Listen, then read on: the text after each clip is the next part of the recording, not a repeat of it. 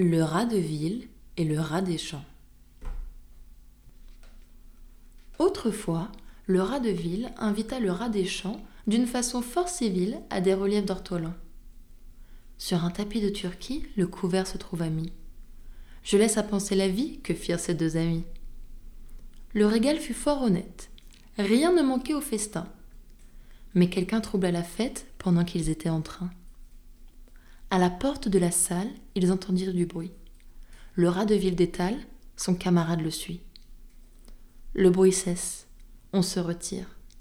Rat en campagne aussitôt, et le citadin de dire Achevons tout notre euro. C'est assez, dit le rustique. Demain, vous viendrez chez moi. Ce n'est pas que je me pique de tous vos festins de roi, mais rien ne vient m'interrompre. Je mange tout à loisir. Adieu donc, fille du plaisir que la crainte peut corrompre.